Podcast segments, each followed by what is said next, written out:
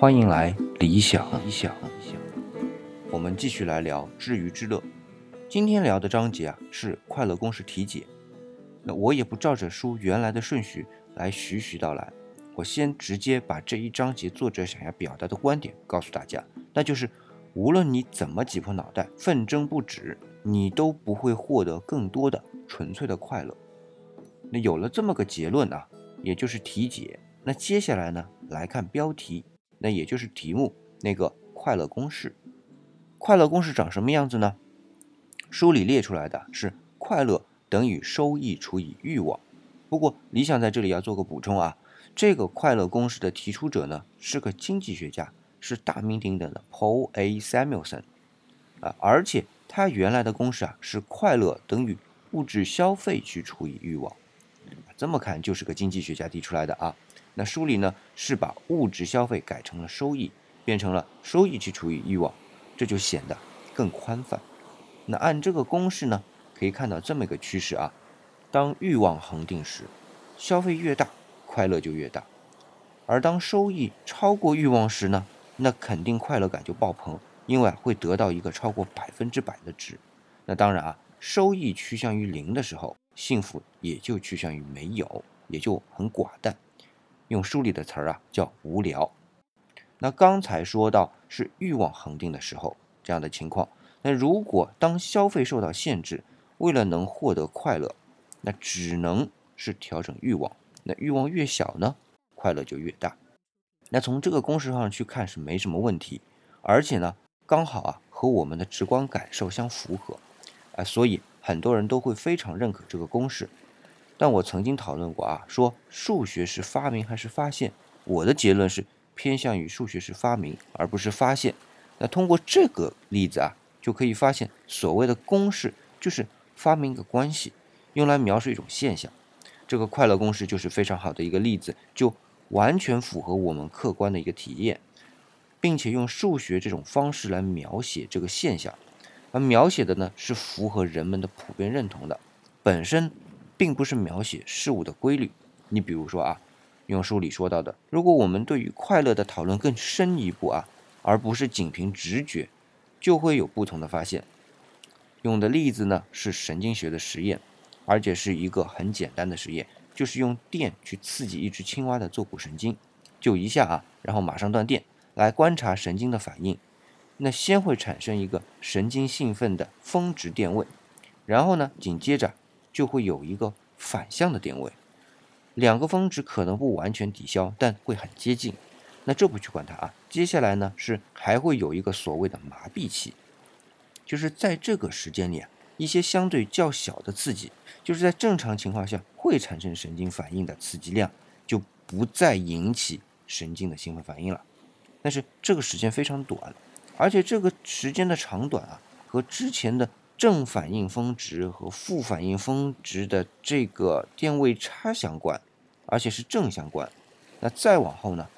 过了这个麻痹期后，整个神经状态就回到了之前的状态，既不兴奋也不麻木，是处在一个中间的紧张状态。好，有了这个实验呢，再来看快乐公式：快乐等于收益除以欲望，就会发现它只是描述了一次刺激的第一个峰值状态。而对于第二个反向的峰值状态呢，完全忽略，就更加不要去提那个麻痹期了。这就足以说明啊，数学是一项发明，是为了解释某种现象而用现有的逻辑工具凑合的一个发明，本身并不描述真理啊。这个就不多说了啊，不是这本书里讨论的话题。那回到正题，为什么会在正向兴奋之后马上会出现一个反向的兴奋呢？书里的讨论是这样的啊，他举了一个例子。一匹狼，它抓到了一只羊之后，自然是幸福的。但是如果不马上恢复到正常状态呢，很可能就会马上被其他更凶残的动物所捕获，比如说狮子，那自己呢也就无法生存了。所以说到底啊，就是为了生存。然后我们把时间尺度拉大，就会发现生存度低的物种，比如说人类、哺乳动物，甚至是种子植物啊。对外部依赖条件多的，就会有正向和反向的兴奋点，而生存度高的物种，比如说海绵、细菌、病毒，对外的依赖条件比较低的，都不会产生太大的神经兴奋波动区域。嗯，就算有呢，也是幅度很小。那两个峰值之间的时间间隔呢，也就更少。那如果把兴奋点的概念推广到更广义的物种，比如说像花岗岩、氯化钠或者氢原子，或者是夸克，越稳定的物质，越需要大的能量才能让它们有一丝丝的变化。那所谓的广义的兴奋点啊，是多么的不容易产生啊！所以我们可以观察到的是，情绪这东西与生俱来的是有这么一个恒定值的，只是对于生存度低的物种，需要对外界的条件做出。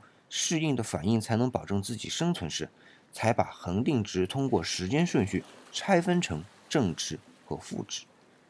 那接下来书里就来解释两个问题：第一个是那个恒定值是如何形成的；那第二个问题呢是围绕这个恒定值而产生的波动。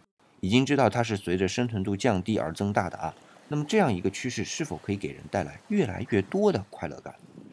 那第一个问题要详细讨论，很复杂。书里呢只给了个结论，就是那个恒定值是由地弱和代偿两者平衡的产物。那第二个问题才是关键，因为要代偿嘛。那第二个问题既然有第一个问题提到的恒定值，那么情绪的波动只能在幅度上增加。那就前一个峰值来说啊，幸福感一定是在增加的。那然而同时，第二个反向的峰值的增加，也就意味着。痛苦感也增加了。那书里的答案是给出了一个叫“苦乐均衡律”的叫法，至少这样才能存活。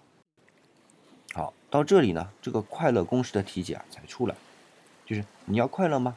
那你就绕不开接下来的痛苦，而且不管你如何设法去获得快乐感，那个痛苦均衡律都将让你最终只得到一个无聊的收场。